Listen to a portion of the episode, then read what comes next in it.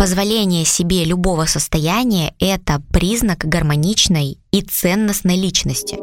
От того, что вы себя с кем-то сравнили, вы хуже от этого не стали.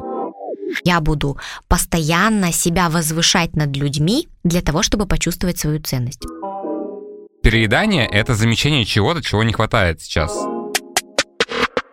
Всем привет, это подкаст «Я стесняюсь», где мы обсуждаем жизненные истории реальных людей, ну и рассматриваем их с психологической точки зрения. Мы не призываем вас к действию, а просто хотим пообщаться. Меня зовут Катерина Москвина, я являюсь клиническим психологом. Напротив меня Дмитрий Колобов, креативный продюсер моего портала. Кать, привет! Э, сегодня уже четвертый выпуск нашего подкаста. С каждым э, разом мы получаем все больше и больше историй от наших слушателей, за что хочется сказать им отдельное спасибо. И тема сегодняшнего выпуска «Я себя стесняюсь». Мы обсудим а, реальные истории, в которых вы, дорогие слушатели, рассказываете нам о том, что вы не можете себе принять, либо не могли, но смогли с этим справиться, либо о том, что сейчас в данный момент вы переживаете внутри себя. Катя, что ты в себе не принимала и не принимаешь ли?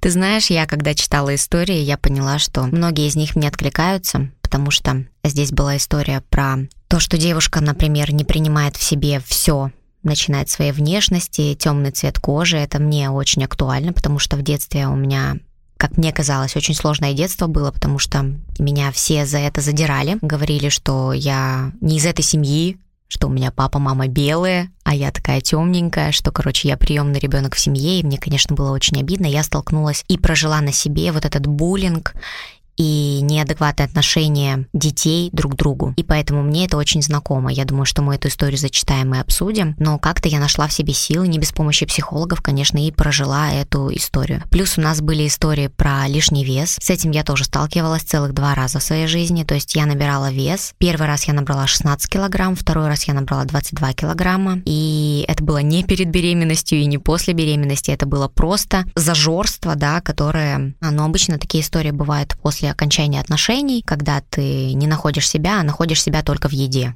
Вот, и у меня два раза такое было, я набирала много, и потом очень сложно это скидывала, но так или иначе приходила в себя, и теперь мне кажется, что тема с весом — это моя любимая тема, я ее периодически транслирую у себя в Инстаграм, потому что это та тема, на которой я считаю, что я собаку съела, потому что я знаю об этом много, и сейчас я на интуитивном питании и полностью на интуитивных тренировках и вообще, в принципе, живу по интуиции и от чувств. Ну, я могу сказать, что у меня таких проблем, к счастью, не было, а живу по принципу интервального голодания, как мне недавно сказали, что я не завтракаю, один раз обедаю и вечером что-то перекушу, и поэтому это помогает мне быть в прекрасной форме. В своем возрасте я даже на весы не вставал уже года три, потому что в зеркале так все видно, все красиво.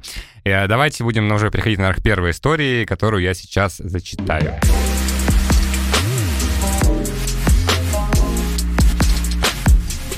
Говорят, что отношения с окружающими — это те же отношения, что с самим собой. Так вот, мне абсолютно непонятны поведение, мотивы, отсутствие мотивов и действий, либо сами действия некоторых других людей. Я постоянно осуждаю, считаю многих дураками, и мне вообще не хочется с кем-то общаться регулярно и близко. При этом я вообще не интроверт, и любое общение мне в радость, особенно с незнакомыми людьми. Ведь когда я знакомлюсь, я еще не знаю, что за коцы у собеседника в мешке. Также я понимаю, что никто не должен соответствовать моим ожиданиям, и у каждого своя жизнь.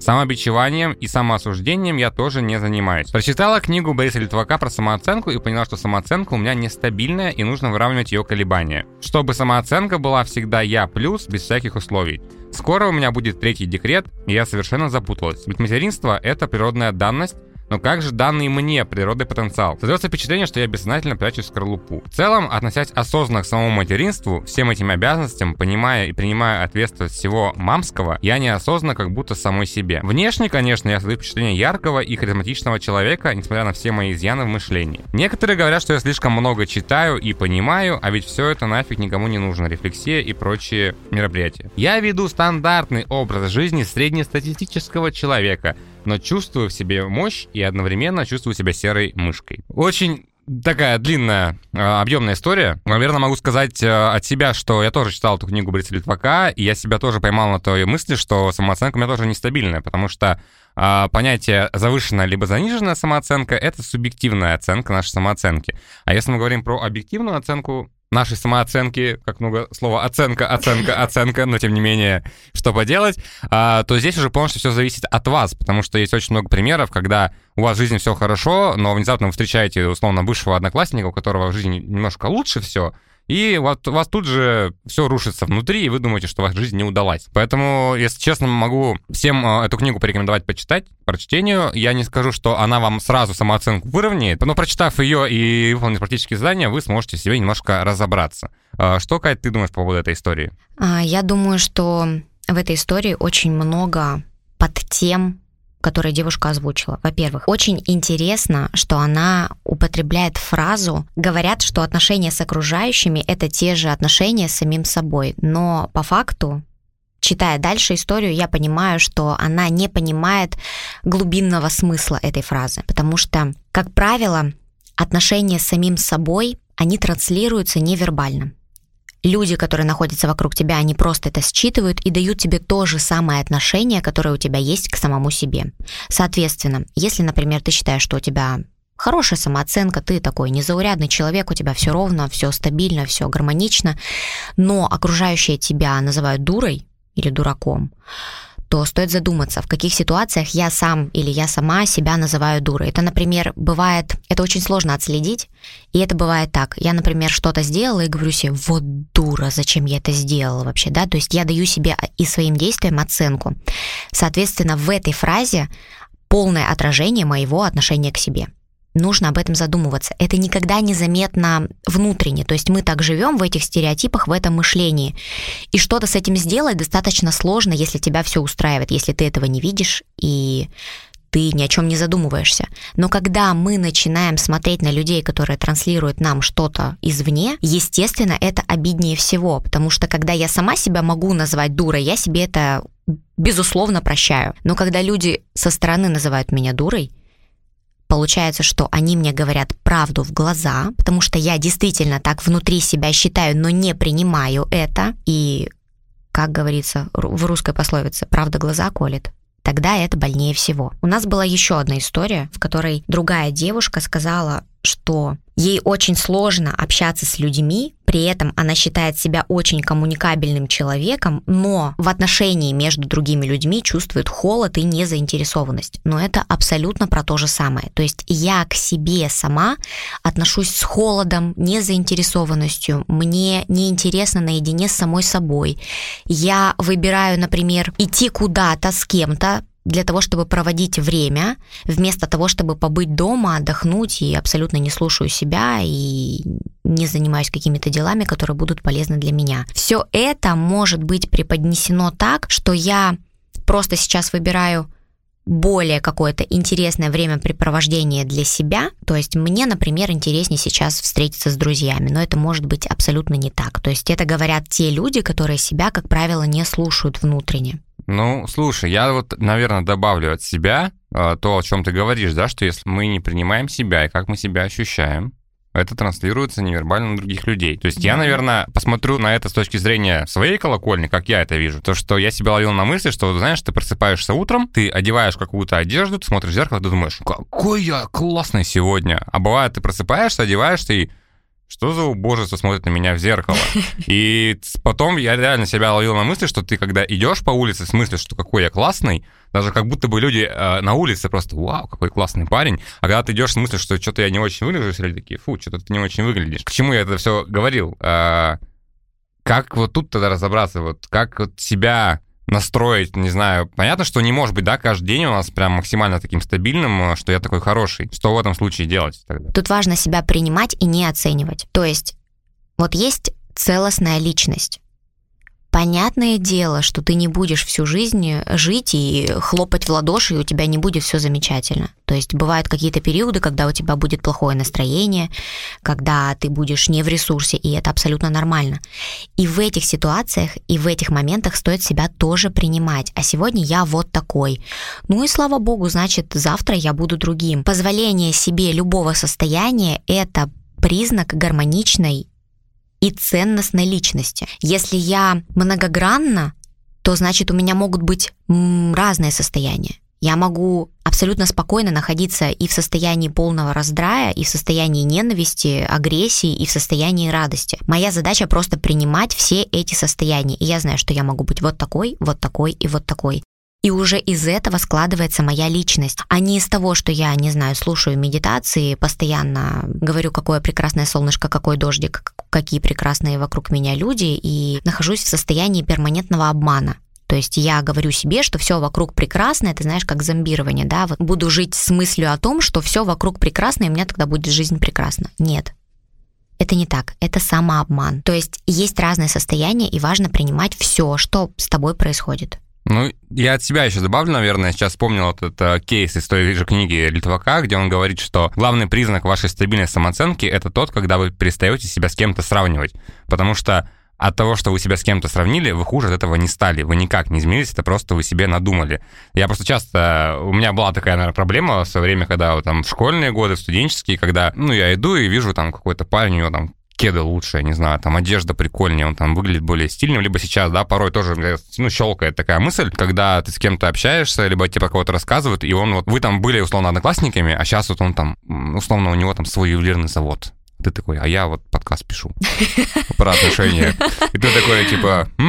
А потом понимаешь, что, типа, ну, каждому свое. Кому-то ювелирное изделие, кому-то подкаст. У нас же хороший подкаст. Ну да. А Юлька там непонятно какая еще. А, поэтому что тут можно подытожить, наверное, Ты знаешь, мне хочется еще сказать, я не люблю фразы «я плюс», «я минус» и так далее. В свое время я очень увлекалась психологией еще до того момента, как я стала психологом. Поглощала эти тонны информации от разных спикеров. И одним из спикеров была Мила Левчук, которая писала про женщину плюс, женщину минус и женщину ноль. Это то, какая ты женщина рядом со своим мужчиной и как ты на него типа воздействуешь. Если ты женщина плюс, то ты воздействуешь на него вдохновляюще там и так далее. А если ты женщина минус, то, короче, не видать тебе замужества никогда в жизни. И она вела курсы о том, как стать женщиной плюс. И самое интересное, что кому-то это подходит, а кому-то не подходит. Кто-то постоянно находится в состоянии жертвы, и ему кайфово от этого ну просто не знает человек, как выйти из этого состояния, ему нормально. Зачем вообще ему что-то рекомендовать, не знаю, сходить к психологу, с чем-то поработать, если люди со стороны говорят тебе, что с тобой что-то не так, но тебе кажется, что все окей, тебя полностью устраивает твоя жизнь, да плевать на все эти плюсы, минусы и так далее. Живите как вам угодно, как вам выгодно, как вам комфортно. Просто смотрите на себя и на свое внутреннее я. Все. Ну вот еще в тему как раз-таки внутреннего я, да, можно добавить из этой истории, где она говорит, что э, ее знакомые, ее окружение не понимают вот ее увлечение вот этим вот самопознанием, саморефлексией, и говорят, зачем это нужно, просто живи. Мне почему-то кажется, что сейчас уже есть такой тренд какой-то на самопознание, на саморефлексию, потому что просто прожить жизнь, не разобравшись в себе, наверное, это скучно. Ты знаешь, я в такие... Когда-то мне тоже говорили такие фразы, и я в такие моменты отвечала всегда одно — незнание закона не освобождает от ответственности. Немножко юриспруденции. А, дело в том, что действительно, кто-то живет так, ни о чем не задумывается, знаешь, по-растамански. А, и все, и это нормально, и это нормально. Это тоже тоже выгодная установка, тоже выгодное мышление. Кому-то так комфортно. Мне, например, гораздо комфортнее разобраться в себе, улучшить как-то свои качества не для кого-то, для себя для того, чтобы мне было удобнее и выгоднее жить. Например, я постоянно попадаю, не я, а условно, я постоянно попадаю в какие-то истории, где меня обижают люди, например. И что я могу сделать в этой ситуации?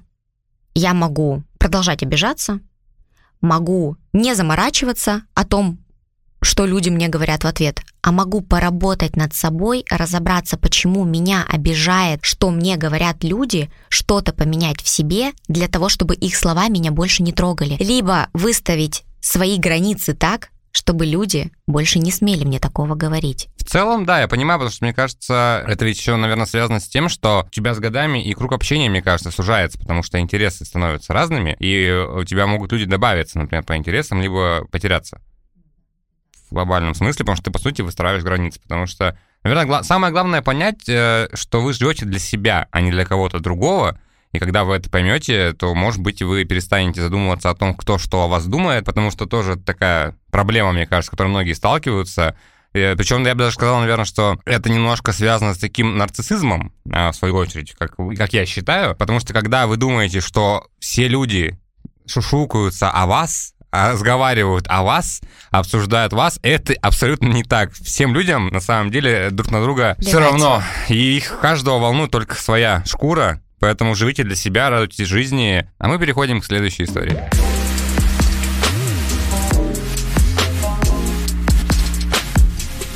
Я не могу принять в себе все. Внешность, мне всегда кажется, что на других людях вещи сидят красиво, а на мне ужасно. Волосы у всех красивые, а у меня пакли. Я трачу большие деньги в поиске идеальной капсулы, в которую можно облачиться и выглядеть красивой, как все. Но понимаю, что такого не бывает. Это мешает мне жить. Я иду по улице, разглядывая красивых девушек и думаю, вот о такой мечтает мой муж, а я рядом с ним урод. Настроение портится, хочется плакать, портится и отношения с мужем. Характер, мне всегда кажется, что другие лучше, сильнее, стабильнее, спокойнее, а я вся вообще никуда не гожусь. Вредная, капризная и неприятная. Хотя мне никто не говорил, кроме родителей, что у меня ужасный характер. Я все равно думаю, что людям со мной не нравится говорить, что я вечно что-то не то скажу. Это очень тяжкий груз, который я мечтаю скинуть. Любопытная история, потому что достаточно много всего э, девушка не может себе принять, при том, что 26 лет человеку, казалось бы, в этом возрасте, наверное, уже как-то ты осознаешь себя. Но мне эта история, наверное, отзывается, потому что в свое время тоже у меня были проблемы с тем, что мне не нравилась моя внешность, потому что я очень долго в школьные, особенно годы, у меня была ужасная прическа, у меня была челка просто вот выверенная, понимаете, как будто линейкой. И когда люди мне показывали фотографии, все спрашивают, что за шапка у тебя Ты на был голове. Симпатяшкой. Нет, я пересматривал свои фотографии, это ужасная прическа. И я бы даже сказал так, что я еще в то время я одевался, думал, что делаю это максимально стильно. И сейчас, пересматривая фото, думаю, как вообще со мной люди-то общались? Типа, ужас. Ну вот. И просто сейчас, годами, когда мне сейчас 27, я понимаю, что, ну, наверное, не важно, как я одеваюсь, не важно, как я выгляжу, либо просто я там нашел свой стиль прически и свой стиль в одежде, и сейчас, типа, я себя считаю ну, немножко привлекательным. Дима сейчас красавчик. Вот, э, и тем не менее, просто что здесь, э, вот мне еще, наверное, сейчас зацеплюсь за вот это слово, что ей кажется, что вещи сидят красиво. Вот, наверное, здесь тоже вопрос про самооценку нестабильную, ну, как бы в том числе. Тем более, что еще фраза, что я трачу большие деньги в поиске идеальной капсулы. А вы не пробовали просто быть собой, например, да, не искать эту капсулу и не тратить большие деньги? Э, просто когда мы пытаемся быть кем-то, мы можем себя потерять, и тогда... Мне кажется, то, что касается психологов и то, что касается стилистов, визажистов, это сейчас такой огромный, большой мейнстрим. Мы подписаны даже в Инстаграм на кучу психологов, на кучу стилистов э, и еще каких-то специалистов, которые будут продавать нам свои услуги. И это всегда рассчитано на огромное количество, на огромную аудиторию, на огромное количество людей. То есть я, например, как стилист создаю идеальную капсулу из там 30 базовых вещей, которые можно сочетать между собой, и гарантирую вам, что эта капсула подойдет каждому. Но по факту за этой капсулой теряется просто личность. Ты все правильно сказал. Да, возможно, эти вещи будут идеально сидеть на любой женщине, и неважно там, какой она комплекции, я начала понимать, что просто тупо мне не нравится ни одна оттуда вещь. То есть мне нравятся какие-то определенные, но конкретно мне, моему стилю ничего не подходит. И я просто начала выбирать то, что нравится мне. Нашла стилиста, которая подобрала мне стиль такой, который будет отражать мою внутреннюю составляющую. Вот это важно. Но мне хочется сказать из этой истории, что важно. Важно сказать про родителей. Девушка, конечно, в скобочках написала о том, что Ей никто не говорил о том, что у нее ужасный характер, кроме родителей. Но с этого все и началось. Да, мы маленькие дети, мы как чистый лист, и мы готовы впитывать в себя все то, что нам говорят, и воспринимаем это всегда за истину. Представьте себе, что ваши родители всегда, ну, для кого-то это вообще реальность, говорят вам, ты стрёмный, ты ужасный, ты никогда не выйдешь замуж, если это девушка, или ты никогда ты жирная не... корова. Да, ты жирная корова. Да. Да, то есть когда родители нас воспитывают вот такими фразами, они вроде бы ничего а, плохого не хотят нам, да, ни один родитель не желает своему ребенку ничего плохого, они всегда все делают только из любви, вот, но просто у каждого разное понимание, и когда ребенка воспитывают через критику, естественно, что ребенок, воспринимая это все за правду и за истину, во взрослом возрасте уже начинает просто себя оценивать э, среди других, там, вот, а девушка написала, что у нее есть муж, и Слава богу, что она еще замуж вышла со своим ужасным характером. Ну, я бы про мужа хотел еще, знаешь, один сказать, потому что, смотри, она, тему родителей мы еще к ней вернемся, но просто вот э, то, на что я хочу обратить внимание, где она говорит, что э, идя по улице, разглядывает красивых девушек и думает, что о такой мечтает ее муж. Во-первых, не факт, что девушки, которых она разглядывает, красивые, потому что это все субъективная позиция. И во-вторых, ну, у вас муж вас уже выбрал. Соответственно, зачем выдумывать то, о ком он мечтает или о чем он там мечтает? И при этом она еще пишет, что отношения с мужем портятся из-за этого. То есть вот тут э, нет ли ощущения, наверное, что... Я не знаю, конечно, как это, ну, исходя из истории, нам непонятно, э, как эти отношения с мужем портятся. Но это то, о чем мы говорили в других подкастах, что когда вы неуверенность в ваших отношениях выливаете на партнера, то, соответственно, партнера это отталкивает. То есть здесь, наверное, не нужно выдумывать то, чего нет. И... Ну, здесь, наверное, как раз про это. Представь себе, что вот, например, идем мы с тобой, мы пара, мы встречаемся. Я начинаю тебе говорить, ой, ну я какая-то не такая, посмотри, какая девушка пришла, посмотри, как она красиво одета, как у нее волосы уложены. И ты смотришь на меня, понимаешь, что ты меня любишь, и ты мне начинаешь меня успокаивать, потому что мы с тобой в отношениях, ты у меня уже выбрал, ты говоришь мне комплименты. Но если это повторяется из раза в раз, конечно, тебя это будет уже настораживать, отталкивать и бесить. Потому что если рядом с тобой находится человек, который постоянно в себе не уверен, который постоянно ищет какие-то причины для похвалы, об этом мы будем говорить в следующей истории, я сейчас чуть позже об этом расскажу. Для того, чтобы оценить себя, для того, чтобы... Вот, например, у меня нестабильная самооценка, и мне нужно, чтобы меня постоянно кто-то в этом убеждал, разубеждал, переубеждал, что у меня все со мной в порядке. Я постоянно буду искать людей, ситуации, в которых мне нужно будет заслужить оценку своего любимого человека, который меня переубедит. Типа вот я считаю, что я не такая, но ты меня, пожалуйста, переубеди. Но она это делает неосознанно же, получается. Ну, конечно, конечно, неосознанно, потому что она не умеет по-другому. Но рано или поздно эта стратегия уже становится постоянной моделью поведения, моделью поведения, да, и человек так продолжает жить э, дальше по жизни.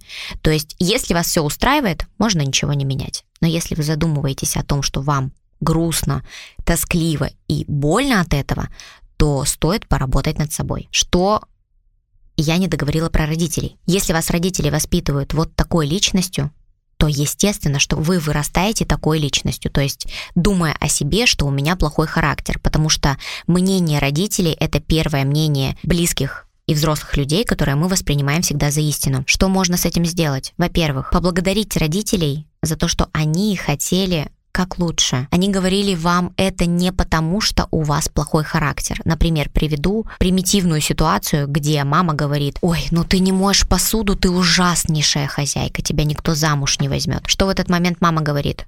на самом деле. Мама говорит, я хочу, чтобы ты научилась мыть посуду, потому что мне кажется, что это очень важный навык для хозяйки. Но ребенок-то воспринимает все только исходя из э, слов критики. Он думает, господи, я ужасная хозяйка, значит, меня никто не возьмет замуж. И ребенок никак не может выстроить логическую цепочку, что если я научусь мыть посуду, то меня возьмут замуж, а это на самом деле никак не связано. То есть, но родители нам ничего плохого не хотели. Поэтому я предлагаю вам либо отдавать все вот эти вот слова обратно родителям, проводить работу над собой, либо заниматься со специалистом. Ну, а я посоветую, наверное, почитать книгу Бориса Литвака про самооценку, потому что, как по мне, на мой непрофессиональный взгляд не психолога, она может, наверное, в чем-то вам помочь и открыть э, новые невиданные горизонты вашего сознания. А теперь перейдем к следующей истории.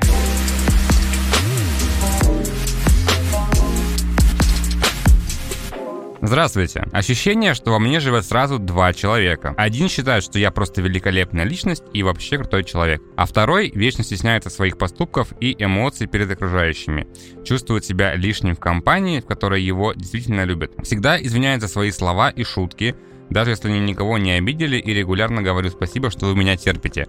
Вместе с тем, ощущение завышенной самооценки меня регулярно преследует. Я сейчас расскажу вообще, о чем эта история. Самое интересное, что если вам кажется, что в вас уживаются две личности, но здесь явно не про клинический случай раздвоения личности, здесь вообще в принципе про одну личность, которая использует одну очень логичную стратегию.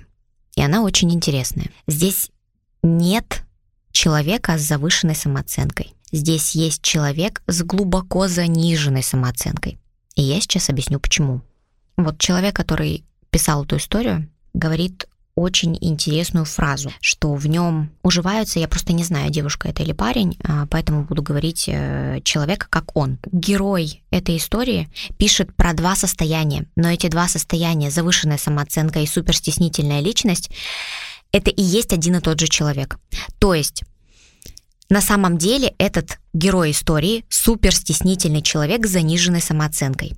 Но так как он себя таким не принимает, ему нужно постоянно оказываться в историях, где он будет возвышаться над героями этих историй. То есть здесь не про завышенную самооценку, здесь про надменность определенную. То есть я буду смотреть на всех свысока, чтобы почувствовать свою ценность в этом обществе. Условно, я иду, например, по улице, примитивно объясню, да, и вижу какого-нибудь э, человека без определенного места жительства, да, ну, бомжа. Он сидит, я вижу, что он грязный, я вижу, что он какой-то не такой, живет не по моей норме, условно, да, по моей внутренней норме. Соответственно, я возвышаюсь над ним и смотрю на него типа, ну он стрёмный, зато я классный. И здесь не про завышенную самооценку. Здесь как раз-таки про то, что я буду постоянно себя возвышать над людьми, для того, чтобы почувствовать свою ценность. Но, Понимаешь, по сути, о чем я? это защитная реакция на заниженную самооценку. Естественно, да. То есть это не завышенная самооценка. Это просто я себя вот таким вот э, образом вытягиваю из этого состояния заниженной самооценки. При этом есть фраза, что я говорю своим друзьям спасибо, что вы меня терпите, потому что я знаю, что мои друзья прекрасно считывают мое внутреннее состояние, и они меня выбирают, но мне кажется, что они меня не выбирают. Понимаешь? То есть я не обращаю внимания на то, что мои друзья меня уже выбирают и принимают таким, какой я есть, и поэтому я у них постоянно прошу прощения и извиняюсь за то, что они меня терпят, а на самом деле они меня не терпят, они просто меня уже выбрали, приняли, и им со мной комфортно. У человека настолько занижена самооценка, что он даже не способен принять тот факт, что его друзья любят его таким, какой он есть. Хотя в этом человеке может быть все на самом деле очень классно. Без комментариев, да? Да я даже не знаю, на самом деле, что сказать, потому что в целом э, я, наверное, когда читал эту историю, ну, смотрел с другой стороны, э, потому что у меня не было даже мыслей про сильно заниженную самооценку, да, у этого человека и как, э, как, как, как таковую защитную реакцию. Но сейчас, когда мы с тобой ее разобрали и обсудили, то я даже честно скажу, что, наверное, мне нечего добавить, потому что даже в подтверждение тех же слов, кстати, вот, которые говорила Катя, мы тоже сейчас зачитаю э, фразу из истории, что герой истории всегда извиняется за свои слова и шутки, даже если они никого не обидели. То есть, по сути, э, эта шутка либо слова могли кого-то обидеть в том числе. И вообще, как, как, как я вам скажу, скажу от себя, вот хуже шутки, которые нужно объяснять, хуже только за которые нужно извиняться.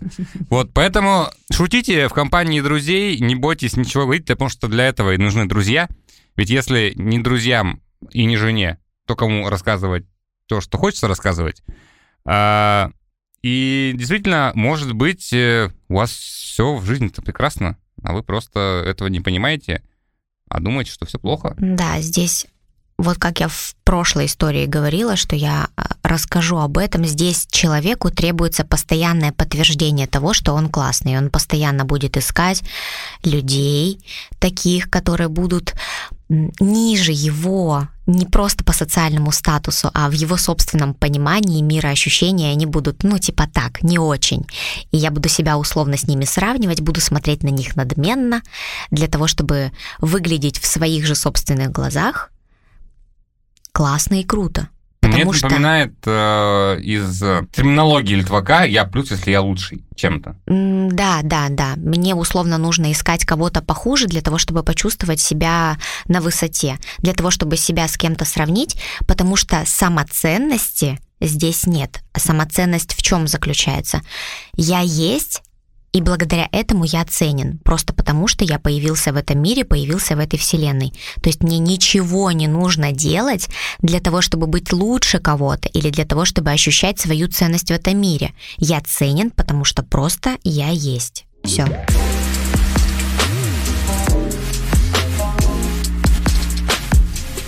Я всегда жутко переедаю. В последнее время я стал рассуждать над этим и считаю, что моя проблема идет из детства. У нас часто было мало денег на что-то вкусное, и когда сейчас появляется это вкусное, я не могу остановиться. И зачастую в детстве заставляли давиться едой, которая мне не нравится. Иногда могу толком не есть несколько дней, а иногда переедаю так, что хочется все вытащить, но не получается.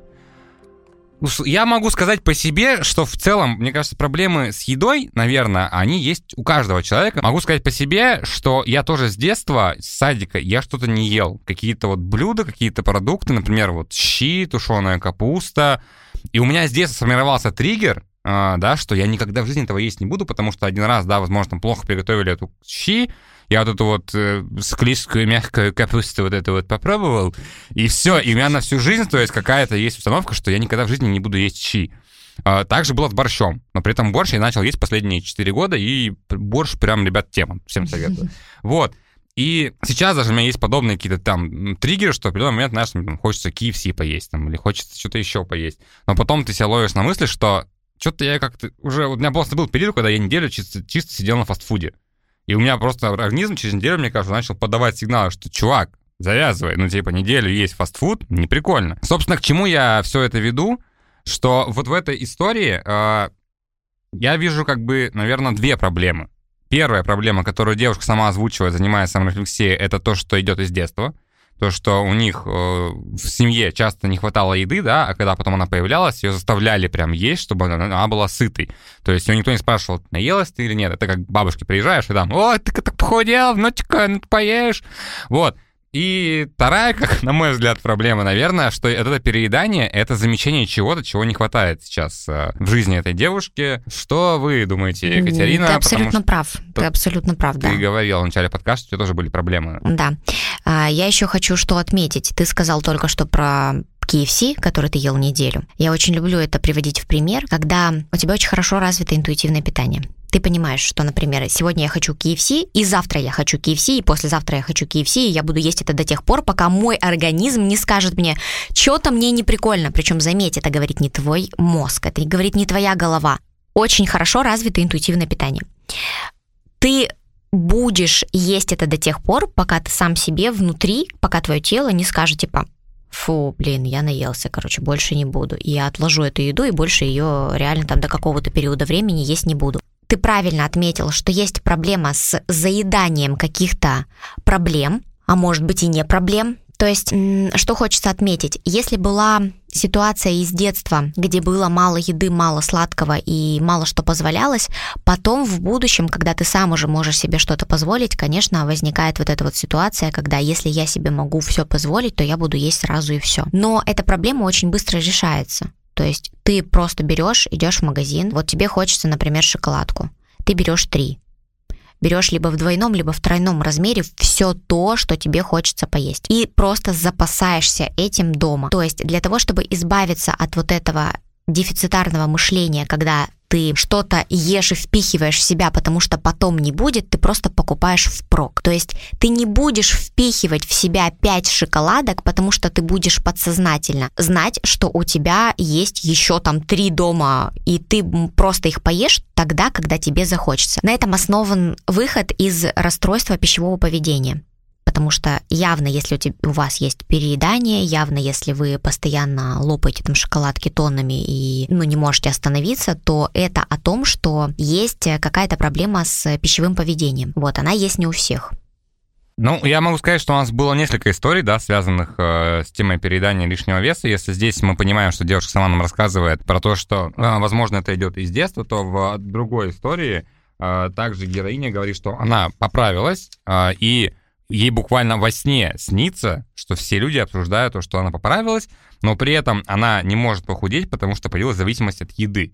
Тут mm-hmm. как будто бы, знаешь, а одно вытекает из другого. Условно, я поправилась, хочу похудеть, но не могу похудеть, потому что привыкла есть. Да, у меня это тоже такое же, было. Ну, для меня это, ну, странно, если я вижу у меня живот, я такой понимаю, так, надо там, ну, условно, перед сном там покачать пресс, поджиматься, ну, и меньше жрать. Ну.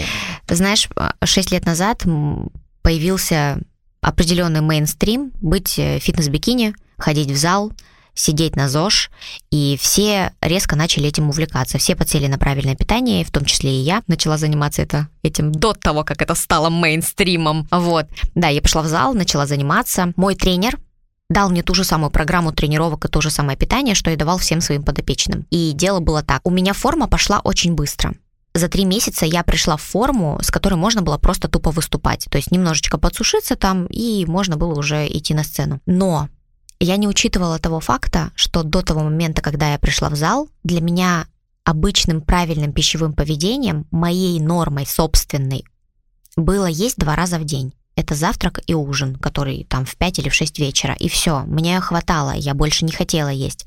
А тут мне нужно было есть 5, а то и 6 раз в день, плюс дополнительно принимать там протеин, БЦАшки и еще какие-нибудь э, пищевые добавки.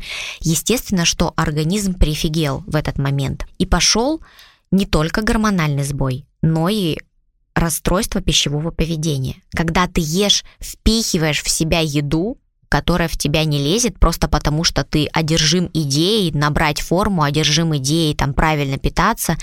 И вот на этом полетело очень много людей, в том числе и я. То есть мой вес пошел в гору, но он очень быстро и резко начал идти в гору так, куда идти было не нужно. То есть я начала очень быстро набирать, и потом похудеть было гораздо сложнее. Просто потому, что у меня уже была зависимость от еды. У меня уже были мысли о том, что если я не поем, то у меня будут разрушаться, будет разрушаться мышечная масса. Я там, не знаю, скину столько, сколько мне не нужно скинуть. И вот это вот замкнутый круг, в котором бегают постоянно все вот спортсмены, которые тренируются в зале и сидят на а, правильном питании. Типа ты ешь, чтобы набрать вес, вес, чтобы были мышцы, а да, а потом бегаешь, да, чтобы эти жиры сжечь. Да, да, это Ой, все... Хорошо, что я не спортсмен. Да, вот в этом кругу просто оказалось очень-очень много людей. Очень много людей потом вышли из этого спорта с пищевыми расстройствами, с гормональными сбоями и с многими другими проблемами организма. Я не знаю, говорит ли девушка, которая у которой зависимость от еды об этой ситуации, или это какая-то другая история, что хочется сказать, что от этого тоже можно избавиться. Либо с помощью специалиста, либо самостоятельно. Я знаю одну очень классную книгу, Ольга Голощапова ее написала, называется «Goodbye диета». Это книга для работы с установками, касающимися пищевого поведения. Поэтому просто прочитайте эту книгу, сделайте все упражнения по ней, обязательно избавьтесь от этих установок относительно вашего рациона и Будьте здоровы и счастливы. У вас проблема с лишним весом вас покинет сама. Одно упражнение из этой книги я уже привела, когда нужно просто прийти в магазин и сделать себе временную установку, например, неделя, две, там месяц, сколько будет для вас комфортно, и есть все, что вам хочется. Вот если вам хочется на завтрак, на обед и ужин ехать в Макдональдс, едьте и кушайте Макдональдс. Если вам хочется делать это неделю, если вам хочется делать это месяц, просто разрешите себе делать это целый месяц. Я уверена, что вас хватит максимум на неделю. Просто попробуйте на завтрак, на обед и на ужин есть Макдональдс. И через какое-то время, это может быть даже пара дней, ваш организм вам скажет, алло, да не хочу я этот гребаный Макдональдс. Не хочу я больше эти чизкейки, торты и шоколадки. Я хочу рис, гречку или что-то другое. И организм начнет вам подсказывать, что конкретно в данный период времени вам нужно. Почему у нас формируется желание какой-то еды. Например, я сижу и такая думаю, блин, сейчас бы гречки с мясом навернула. Просто потому что организм считывает, каких микроэлементов мне сейчас в данный период времени не хватает и подсказывает мне, из, какой, из каких продуктов я могу это получить. Так формируется привычка интуитивного питания. И мы все это умеем. Ну, а от себя скажу, что если вы собираетесь все-таки себе устроить недельный марафон в KFC, то пользуйтесь обязательно купонами, чтобы сэкономить деньги. А, это был подкаст «Я стесняюсь». В студии были Екатерина Москвина и Дмитрий Колобов. Оставайтесь с нами, потому что пятый юбилейный подкаст проведем в видеоформате и будем говорить на самую горячую тему – измены. И вы уже можете оставлять свои истории на нашем сайте мойпортал.ру. Всем пока!